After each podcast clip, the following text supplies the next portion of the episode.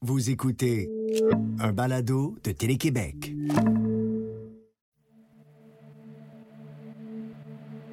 L'article sort dans la presse plus à peu près à 5 heures le matin. Et à midi, Éric Salveille est fini. Tout le monde l'a lâché. Rythme, métro, Radio-Canada, tout le monde l'a abandonné. Je, suis moi-même stupéfiée par la vitesse à laquelle tout ça va. C'était vraiment une bombe incroyable. Euh, J'ai jamais eu euh, une expérience comme ça. C'était l'article qui avait été le plus lu dans l'histoire de la presse. C'est le plus gros coup de circuit de ma carrière, sans aucun doute. Euh, puis je ne sais pas si un jour je vais en faire un autre de cette ampleur-là. C'était vraiment gros. Derrière la une, des journalistes nous racontent les plus grands moments de leur carrière. Épisode 1. Katia Gagnon, chef de l'équipe d'enquête de la presse. Mon arrivée à l'Assemblée nationale, c'est un peu le premier moment clé de ma carrière de journaliste parce que j'arrive là, moi j'ai 24 ans. Donc, je suis euh, vraiment une jeune journaliste. Je suis sortie de l'université à 22 ans. J'ai fait un stage à la presse. Après, j'ai fait un peu de pige. Et il y a un poste qui s'ouvre de correspondant parlementaire à Québec. À mon immense surprise, je l'ai. Donc, j'arrive à 24 ans, euh, une des très rares femmes de la tribune de la presse. Je pense qu'on est trois à l'époque. Et euh, ben là, c'est le choc parce que l'Assemblée nationale, c'est- un type de journaliste très codifié. Euh, C'est souvent des journalistes qui, à l'époque, qui sont là depuis très longtemps.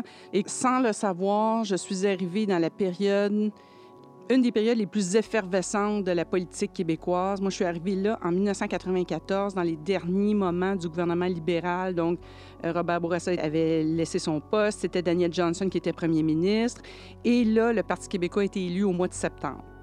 Donc là, a commencé cette séquence, référendum de 1995, Lucien Bouchard devient premier ministre, euh, etc., etc. Peux-tu t'imaginer comment j'étais terrorisée de poser une question à Jacques Parizeau? Jacques Parizeau, à 24 ans, je veux c'était, là, pour moi, c'était inimaginable. Quand j'étais jeune, j'étais très, très gênée. J'étais très, très timide.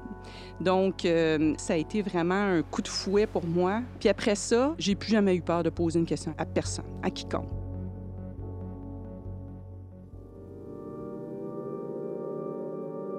En 2001, jeune éditorialiste, Katia Gagnon doit écrire un papier sur le centre jeunesse Cité des Prairies à Montréal.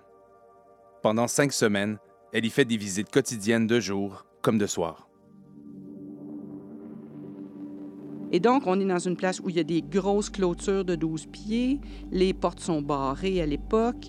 Euh, on est, en quelque part, un petit peu en prison. On avait là-dedans des jeunes qui avaient eu euh, des passés euh, extrêmement lourds. Il y avait dans le lot un qui était un agresseur sexuel. Il était toujours sous surveillance pour ne pas qu'il commette d'agression sexuelle à l'endroit des autres jeunes de l'unité.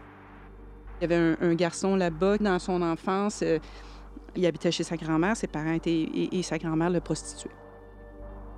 Et à un moment donné, j'ai vu un jeune se faire attacher, un petit garçon de 14 ans, se faire attacher parce qu'il était complètement incontrôlable, le pauvre enfant. Et donc, là, moi, je passe cinq semaines là-dedans. Là, j'ai des histoires, j'ai des histoires, j'ai des histoires. Et là, je suis confrontée à ce qui est euh, probablement le plus grand défi du journaliste quand tu as une histoire comme ça entre les mains, c'est comment je vais traduire ça. Comment je vais écrire ça pour que les gens comprennent ce que j'ai vu. T'as beau avoir une mine d'or entre les mains, si t'es pas capable de l'écrire, t'as rien. Fait que là, j'ai vraiment, là, il y a quelque chose qui s'est passé dans l'écriture de cette série-là euh, où je, me suis découvert comme journaliste, mais aussi comme écrivaine. La cité des enfants perdus. C'était le printemps. Il faisait beau. Il faisait chaud et j'étais en voyage sur une autre planète. Une planète où de jeunes anges aux grands yeux bleus fantasment sur les corps d'autres enfants. Une planète où des garçons dévissent patiemment les pentures de leurs portes, récupérant les vis pour se taillader les veines. Une planète où des agents baraqués, doivent parfois se mettre à deux pour attacher sur un lit un enfant aux bras gros comme des allumettes. Sur cette planète, il arrive que les bébés hurlent seuls pendant des heures aux côtés d'une mère morte d'une surdose. Il arrive que les pères tentent de noyer leurs enfants, les grands-mères de prostituer leurs petits-fils. Cité, comme on l'appelle familièrement, c'est le bout de la ligne de la protection de l'enfance, le terminus, là où se retrouvent les enfants dont plus personne ne veut. Horriblement battus, agressés par leurs parents, ils ont été retirés de leur foyer. Famille d'accueil, foyer de groupe, ils ont épuisé toutes les ressources plus légères de la protection de la jeunesse. Cité, c'est une autre planète dont vous ne soupçonnez pas l'existence. Une planète de détresse, mais aussi de dévouement, de don de soi, d'éducateurs qui se défoncent pour transcender le cadre carcéral dans lequel ils doivent travailler. Ils parlent avec eux, ils jouent avec eux, essayant patiemment de combler des précipices de douleur. Ces textes-là, là, ils sont vraiment venus de mon fond.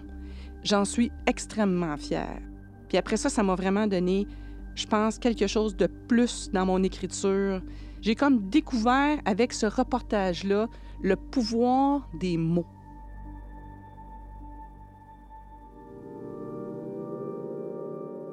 Dès 2014, Katia Gagnon se met à enquêter sur Éric Salvaille. Et en 2017, la publication de son enquête déclenche le MeToo québécois. Quand on pense au MeToo, on pense à 2017, mais en réalité, le MeToo, il commence euh, pour moi trois ans auparavant. En 2014, euh, arrive un hashtag qu'on a oublié qui s'appelait agression non dénoncée. Et donc, euh, c'est des femmes qui dénoncent les agressions dont elles ont été victimes, mais à l'époque, on n'est pas encore dans la dénonciation pure parce qu'on ne donne pas de nom. Donc, euh, moi, j'ai beaucoup écrit à l'époque là-dessus avec d'autres journalistes. Il y avait beaucoup de dénonciations dans le monde politique. Mais à un moment donné, dans le cours de tout ça, quelqu'un me parle du cas Éric Salvaille. il y a des comportements bizarres. Euh, montre son pénis. Voyons, donc, ça se peut pas. Hein, qu'est-ce que c'est ça? non, je fais des téléphones. Je n'ai aucun succès. Zéro. J'appelle des gens. J'ai même pas de retour d'appel. Ça marche pas, mon affaire. Donc, j'abandonne ce sujet-là. Qu'est-ce que tu veux? Ça fonctionne pas. Les gens me rappellent même pas. Alors, là, trois ans plus tard, arrive donc le cas Harvey Weinstein, qui a été vraiment la bougie d'allumage de tout ce mouvement MeToo-là. Parce que là, les, gens qui voient ce cas-là aux États-Unis, qui voient cet homme extrêmement puissant se faire déboulonner complètement par le témoignage de beaucoup de femmes, là, les gens commencent à se dire Hey, coudon, ça se peut déboulonner quelqu'un de très puissant. Alors là, arrive un tweet sur Internet euh, d'une artiste qui dit euh, Quand est-ce qu'on va démasquer les Harvey Weinstein du Québec? Alors, celle qui est patronne des arts à l'époque, Annabelle Nicou, m'appelle et me dit Écoute, euh, la personne dont cet artiste-là parle, c'est Éric Salvaille. Alors, on reprend exactement le même dossier et cette fois-là avec l'aide de quelqu'un, d'une autre journaliste qui travaille dans le milieu culturel qui s'appelle Stéphanie Vallet. Et là, on unit nos forces et on rappelle essentiellement les mêmes personnes que j'avais appelées en 2014, mais là, ça marche. Les gens parlent et racontent des histoires absolument incroyable, à mon avis. Moi, je n'en revenais pas. À chaque entrevue, je tombais en bas de ma. Je me disais, ben voyons donc, ben voyons donc, ça se peut-tu faire des affaires de même? Et là, on en arrive à un constat. Personne veut dire son nom là-dedans parce que tout le monde a peur. Parce que tout le monde se dit, oui, mais là, Eric Salvaille est hyper puissant dans le milieu de la télé. Moi, je suis recherchiste, je suis scripteur, je suis n'importe quoi. Euh, ben, je n'aurai plus de job. Alors là, nous, là, pour publier, là, il nous manque un témoignage on the record. Parce qu'on ne peut pas publier un article de cette nature-là qui ne contient que des témoignages anonymes. Et là, par toutes sortes de, circonstances, je suis mise en contact avec un, un homme qui s'appelle Marco Berardini, qui est maquilleur, coiffeur, et qui œuvre, et c'est là la clé de l'affaire, désormais à Los Angeles. Donc, lui n'a plus aucun rapport avec le milieu de la télé québécois. Je l'ai appelé, et en faisant cet appel-là, je le sais que c'est lui qui est la clé de la publication. Je ressens beaucoup de pression Puis je dois dire que je lui en transfère un peu dans le cours de nos échanges. Il est euh, réticent au départ, mais quand je lui explique qu'on a des témoignages très récents, c'est ça qu'il décide à témoigner. Là, on a la clé pour publier cet article-là. C'est le début de quelque chose d'énorme. C'est pas juste Éric Salvaille. Il y a eu euh, toutes sortes d'histoires qui ont, en quelque part, vraiment remis en question les relations hommes-femmes dans la vie de tous les jours. Tu sais, dans des parties de famille, il y a des mononcles qui se sont fait dire Hey, ta joke n'est pas drôle, mononcle. Ça a provoqué vraiment une discussion sociale sur les relations hommes-femmes.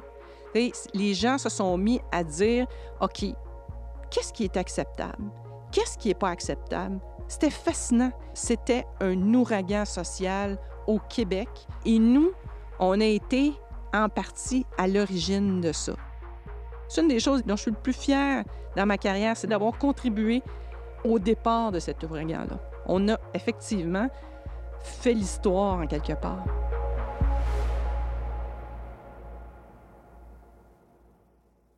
Écoutez tous nos balados sur téléquébec.tv.